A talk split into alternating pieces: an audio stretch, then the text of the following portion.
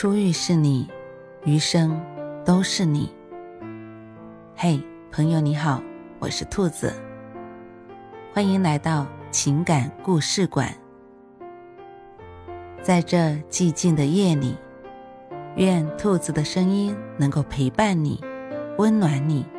兔子与你在一起。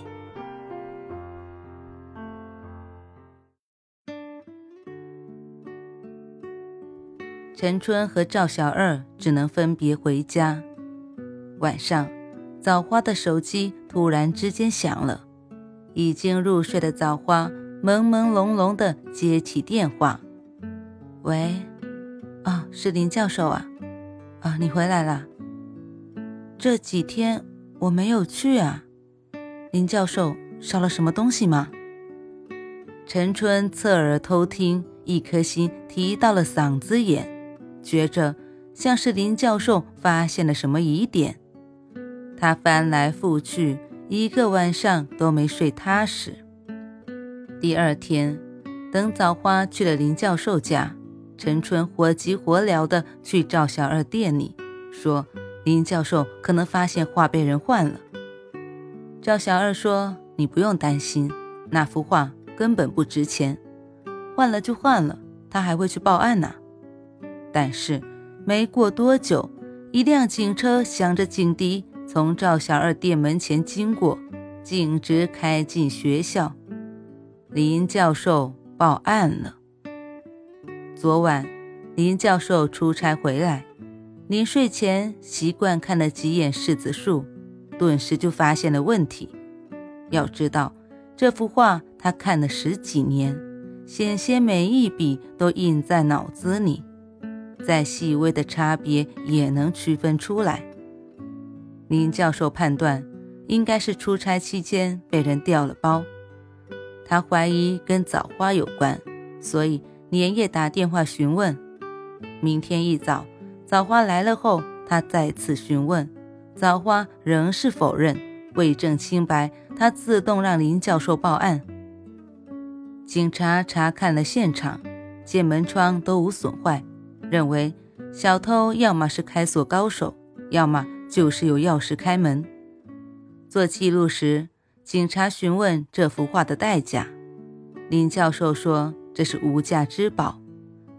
警察说：“你说个具体数字，将来抓到小偷也好据此定罪。”林教授沉吟了一下，说：“对我来说是代价连城。”可对外人来说，那就两百块钱吧。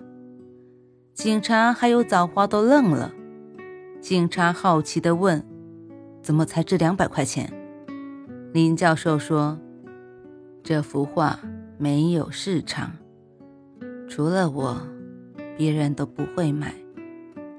要说代价，就只能算是画布、颜料之类的成本了。”枣花忍不住问：“那对你怎么就代价连城呢？”林教授长叹了一口气：“这幅画是我儿子画的。当年他下乡写生，碰到了车祸，我儿子只给我留下了这幅画。警察同志，你们一定要帮我找回这幅画。”枣花看到。林教授的眼里隐约泛起了泪花。警察登记完就离开了，林教授呆坐在那里，长吁短叹。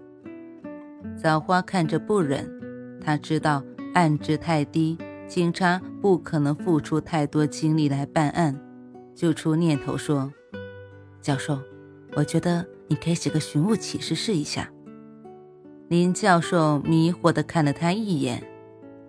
枣花说：“既然这幅画对外人来说不值钱，如果你多给点赏金，会不会有人拿来换钱呢？”